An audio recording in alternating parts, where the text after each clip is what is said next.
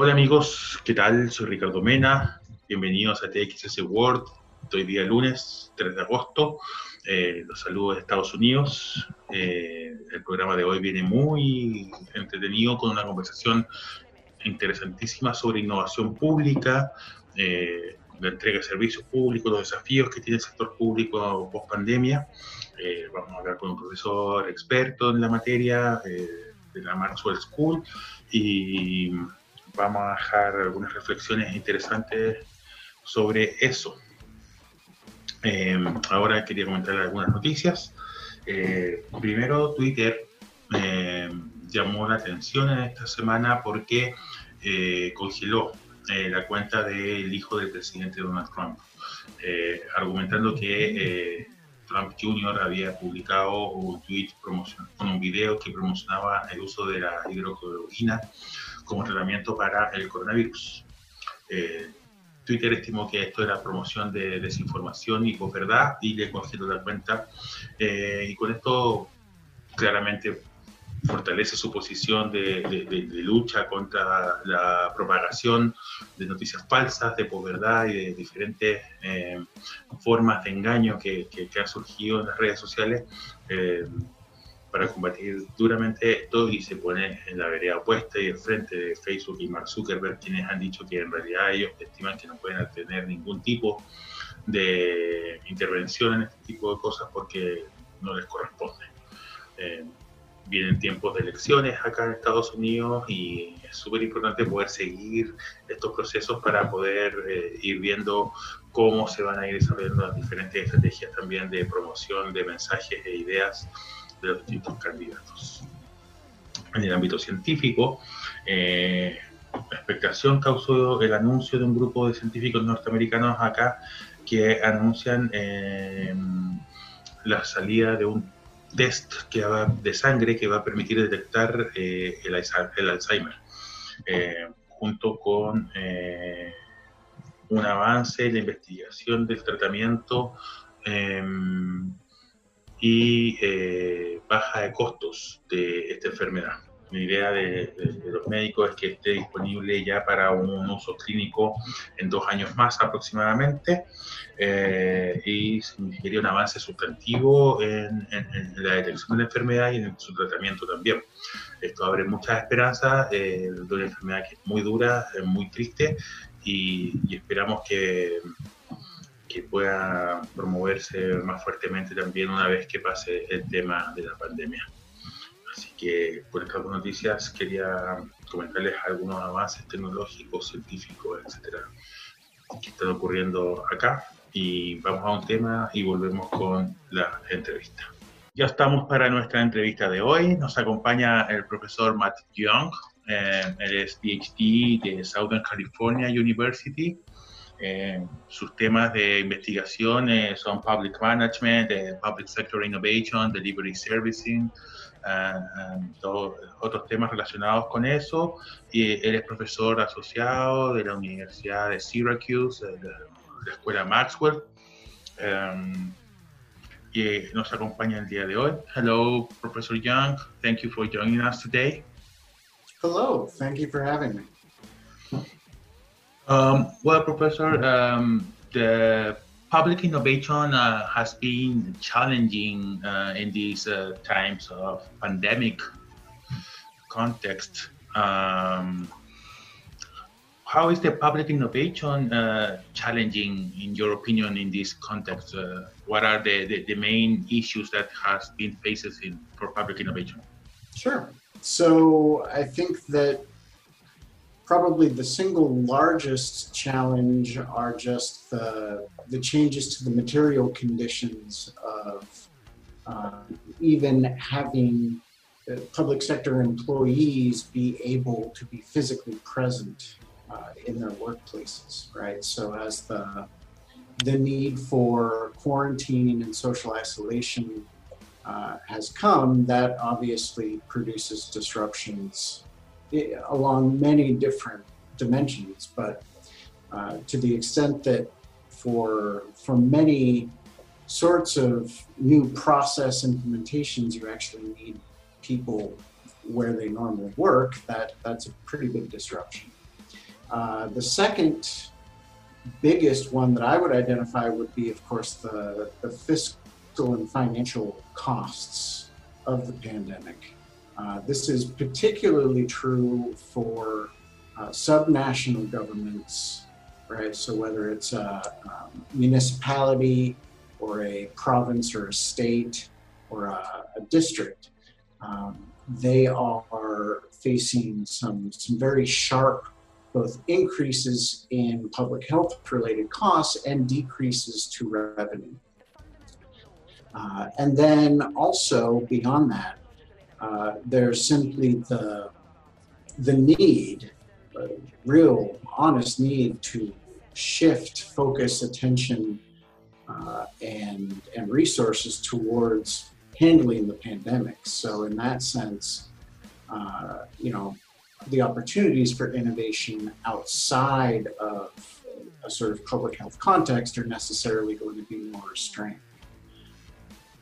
Um, I do think, though, that it's important to, to recognize at least the potential, even if it goes unrealized, for these sorts of crises to also precipitate innovation, um, albeit you know to a different degree in different contexts than you might have seen otherwise. Um, so I think there has been some uh, demonstrated increases in public sector innovation around public health and health management. And in general, um, public sector usually uh, is trying to uh, combine the modernization processes, the delivery services process, the improvement of these delivery services, and uh, with their um, main bureaucratic processes. Uh, it, it's not easy to combine these uh, two dimensions uh, in this context. the, the emphasis uh, has been placed in delivery services in these crisis times, I think.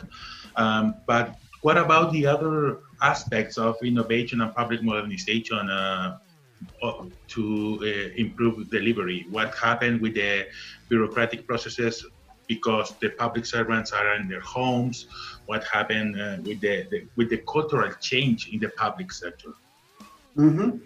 Yeah, that's right. So to take the the work from home example that you just gave, um, you know, there are uh, and I don't have particular examples off the top of my head, but uh, there are myriad um, rules and, and administrative processes for the way things are meant to be done, sort of intra organizational. So, not necessarily with respect to the direct citizen uh, government interaction of service delivery, but just within the government itself. Uh, and those have all had to undergo some amount of change uh, for positions where telework or, or distance work was simply not allowed previously. And that's uh, in most public organizations, maybe outside of the Netherlands. Uh, that's really sort of par for the course. So there, there has been a fair amount of change there. But beyond that, um, I think that there's a lot of, of room when we talk about public sector innovation in its general form uh, to think about the ways in which existing administrative processes and, and bureaucratic rules have been sort of layered or imbricated on top of each other over time. And in every case, those are going to be fundamentally artifacts of their own material circumstances and conditions from when they were created, right? And so it may be that when you go back and look at some of those, the the motivations behind them and their practicality are actually still valid.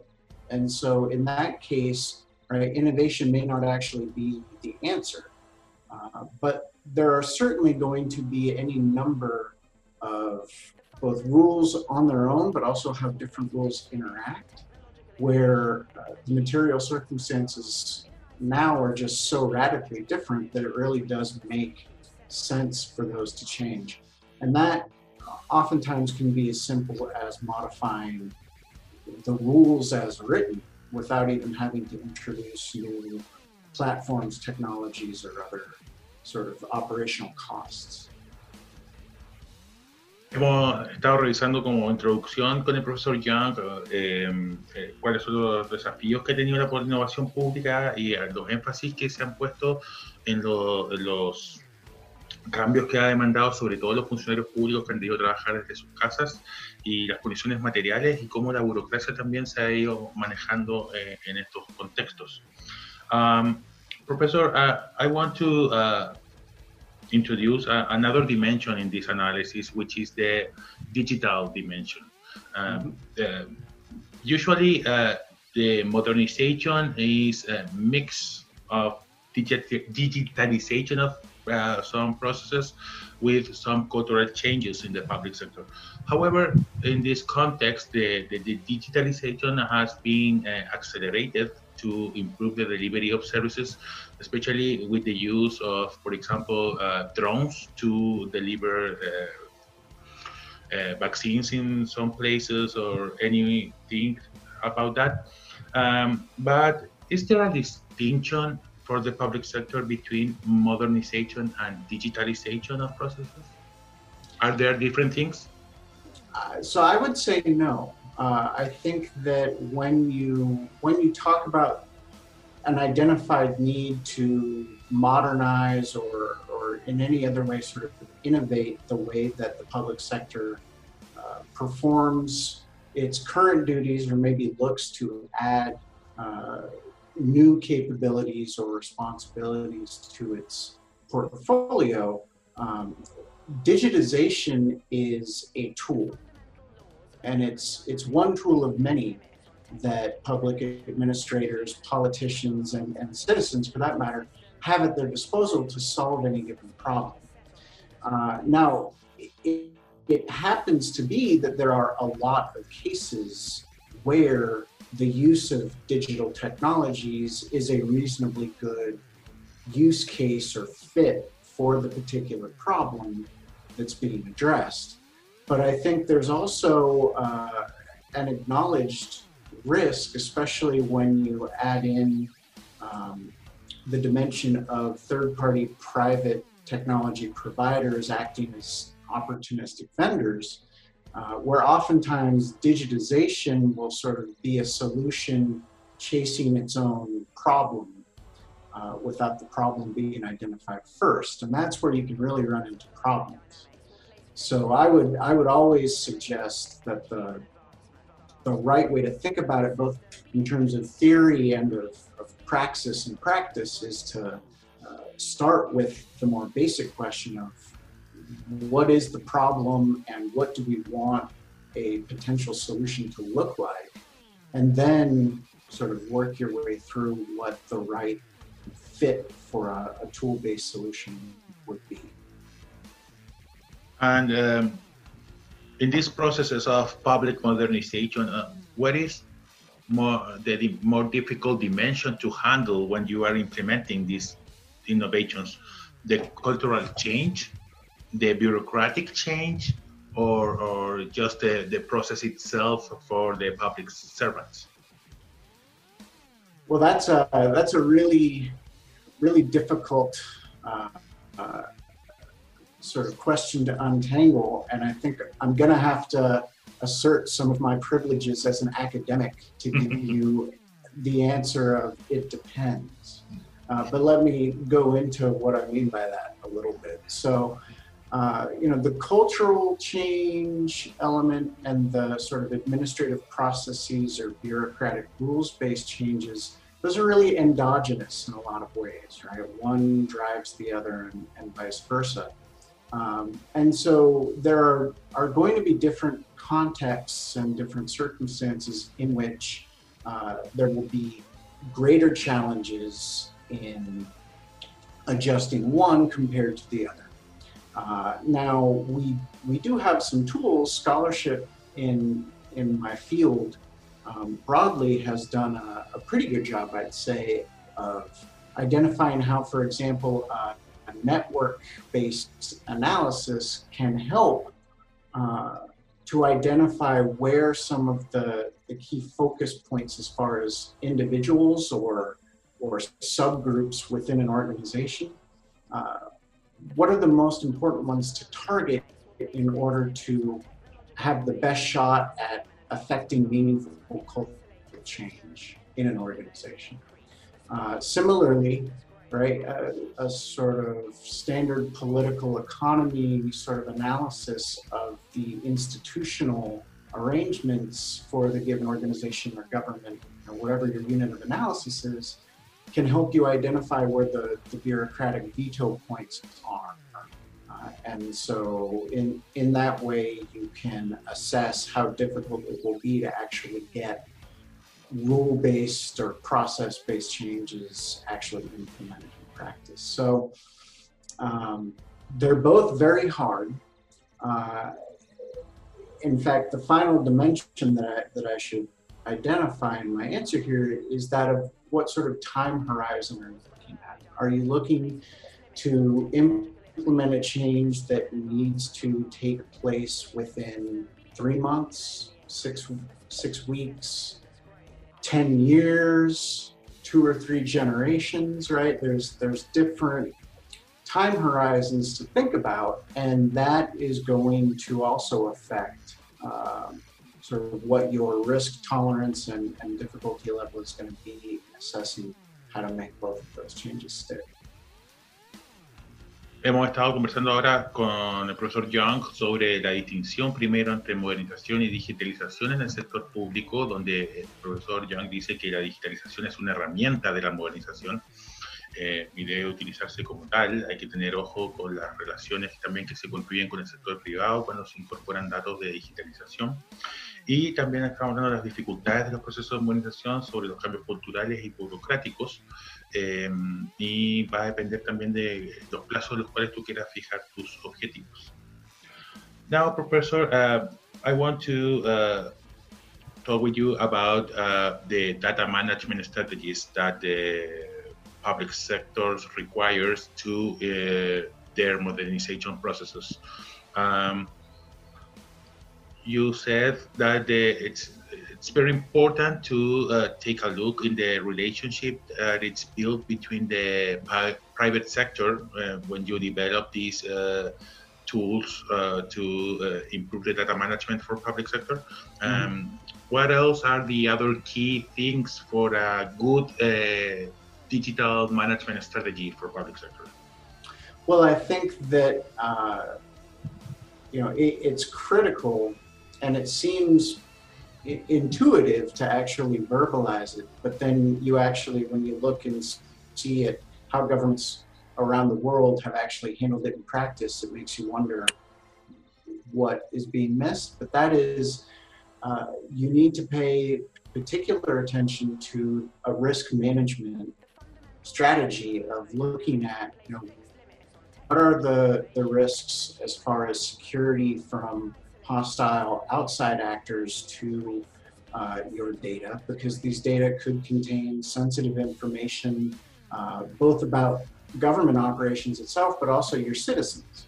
Uh, and then related to that second point, right, how do you balance uh, both sort of legal protections and safeguards for your citizens' privacy to the extent that they exist, but then also um, even in circumstances where those rights may not be well defined, uh, I would argue that you still need to pay pretty close attention to thinking through what potential consequences are of adopting one approach over another with respect to uh, what citizens could end up either faced with uh, in their interactions with the government or faced with from uh, the result of outside actors breaching those those data and using them against those citizens in identity theft or any other sort of process. Um, I think that we're in the United States context, there's finally enough of a sort of situation on the ground with respect to what's happening in uh, cities with Black Lives Matter protests and, and federal agents um, sort of detaining citizens without due process, uh, I've seen more and more individuals who were previously sort of blithely uh, ignoring that problem, so to speak, of like what does having too much information uh, put in the wrong hands actually mean uh, when the rubber hits the road in those sort of adverse situations. You, you have to consider all of those. And it can be overwhelming. And that's where you really need uh, some high level leadership and guidance at a, a, more sort of federal or even international level to help set standards and best practices uh, so that you're not constantly having to reinvent. In that uh, um, line, uh, for example, the, the antitrust hearings that uh, people of Amazon and, and Google has been facing the last year uh, are key to uh, develop new legislation and new public strategies to handle the, the, the data management, uh, privacy policies, and, and, and, and, the big policies of modernization too. No, mm-hmm. what do you think about oh, ab- absolutely. So I have. Uh, I'm not exactly sure where I think the the line of demarcation ought to be um, in practice, but I, I do have very, very serious concerns about the primary mode of public sector data management involving the property rights over the physical infrastructure that house those data, and in some cases, uh, even the, the transmission, sort of in, in terms of the, the literal full end to end infrastructure being completely privately owned. Um, I think that there are particular reasons why, even though it may be more expensive as far as operational costs, there are valuable public reasons why you would want that infrastructure to be publicly owned, operated, and controlled. Um, so, you know, we see this in in any number of cases, uh, and there's a lot of confusion that goes on about this, right? So, again, in the United States context, there's uh, a lot of discussion lately about First Amendment protections and social media use. Well, social media platforms are privately held uh, by privately private companies on private infrastructure. There is no strictly speaking, First Amendment protection afforded you there. Uh, but a lot of people just sort of intuitively assume those things translate, and they don't in this context, and that matters. Estamos conversando con el profesor Matt Young de la Universidad de Syracuse. Eh, hemos estado hablando sobre la estrategia de datos que deberían tener los servicios públicos, eh, la importancia de mantener siempre unas políticas de privacidad y de respeto pensando en la entrega de servicios de calidad a los ciudadanos. Eh, un ejemplo es lo que se está ocurriendo con los juicios acá con Amazon y Google. Eh, y, el profesor Young señala la importancia de, pensar en, en, una estrategia legislativa, política y de protocolos que permitan asegurar infraestructura suficiente y pública para garantizar el respeto a esa privacidad.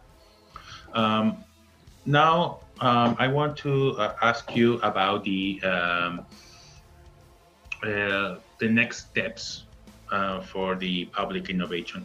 Um, because these pandemic times uh, has shown that there are some blind spots if you want to uh, talk about that uh, i think that's being pretty generous yes.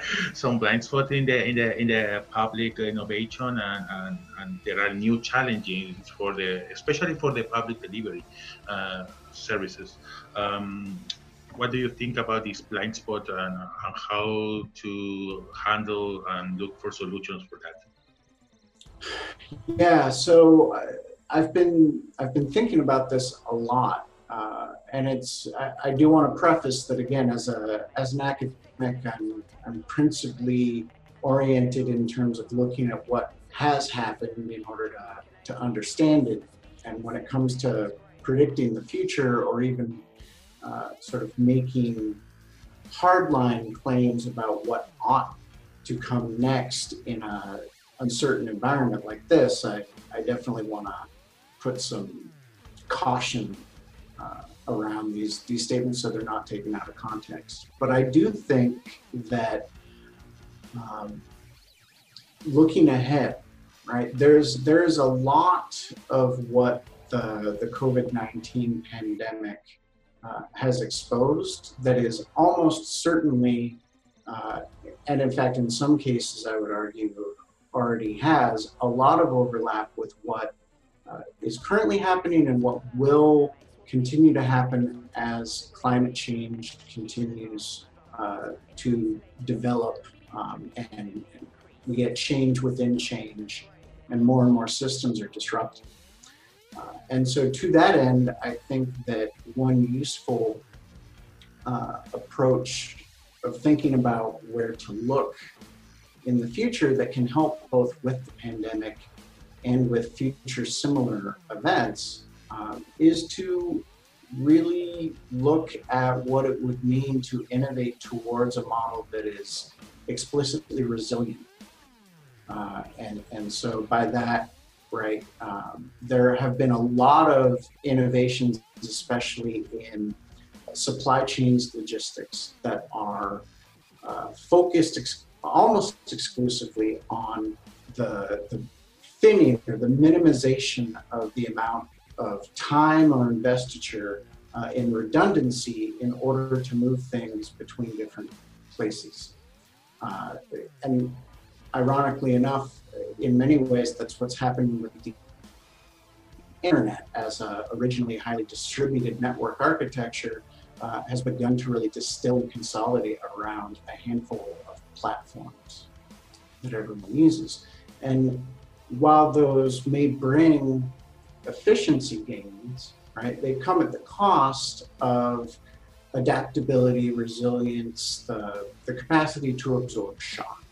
And so uh, I would say shifting our focus towards looking at ways to make intelligent investments in resilience based innovation, risk management based innovation, right? Closely related to that, which is sort of the anticipatory side of resilience based innovation, is also going to be really important, both for this pandemic and you know, for any any future sort of large scale disruptions that take place. Um, there are a lot of different ways to slice that too, right? So in the sort of Elinor Ostrom collaborative governance uh, approach, you could talk about figuring ways to innovate around polycentric um, communities of sort of self-governance or mutual aid networks that are then uh, interconnected across space within different jurisdictions. Uh, again, it's not just a, a, matter of what technology can we throw at a problem to solve it. It's really what is the problem? What do we want a solution to look like? And what's the the best of any number of possible ways to get to where we want to go. And uh, to to better uh, detect that uh, that needs and, and find the ways to, to handle that needs with the people.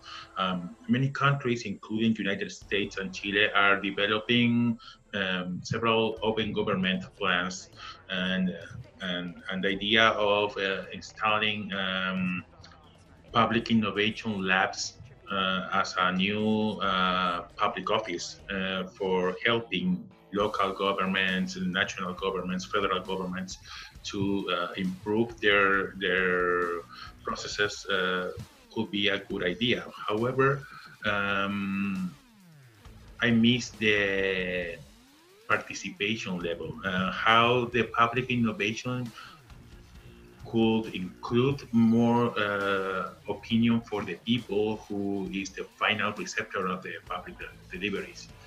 What do you think about the development of those strategies? Well, I think I think they're they're essential if you want if your principal interest is in sort of maximizing uh, the benefits that accrue to the most people uh, that, that you're responsible for.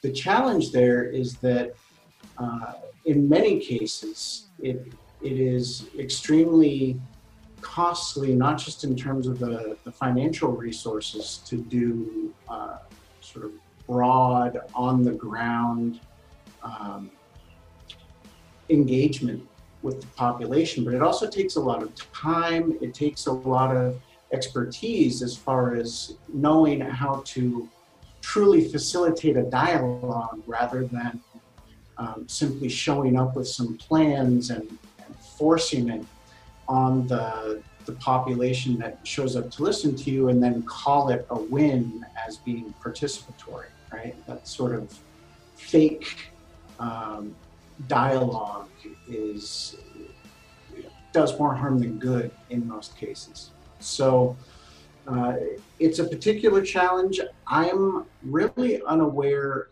of any solution to it that doesn't involve, first and foremost, a commitment to and reallocation of providing sufficient resources. Uh, again, time, money, but also the human capital uh, in, in making those processes work and then actually filtering uh, the results of those discussions up in a way that respects their authenticity, but is also, uh, you know, able to adjust it as necessary to fit what is actually both legally and technically possible uh, in any given context. But I, um, I would always prefer that there be uh, comprehensive avenues or at least opportunities for, for meaningful engagement and, uh, and conversation with those sort of citizens and, and residents on the ground. Um, but it, it can be difficult to persuade, especially politicians, to devote the resources necessary. Eh, hemos estado cerrando un poco la conversación hablando sobre los desafíos y los énfasis que se deben poner en la innovación pública en el escenario post pandemia y la importancia de, considerar problemas locales, considerar la opinión de las personas, de los ciudadanos en estos, en procesos y que el trabajo de los gobiernos abiertos eh, y el desarrollo de laboratorios de innovación puede ser un, proceso interesante siempre y cuando mantengan un espíritu de eh, considerar las opiniones más relevantes de los ciudadanos. Um, going to the end of this interview, Professor Young, uh, I want to uh, ask you uh, about, well, I think that it's implicit in all this conversation, but uh, the importance of the human factor in the public innovation and modernization processes in general. Um, we spoke about the, the, importance of considering the, the opinion of the citizens, um, but uh, there is a, a, key factor, in my opinion, that it's the public servants. Um, usually, they think they are under uh, danger when the state develops new technologies to improve delivery services because that means there are less necessity of their services for the public servants. Um, how can we uh, improve modernization with uh, less or at least good damage control of the human factor within the public servants? Mm-hmm.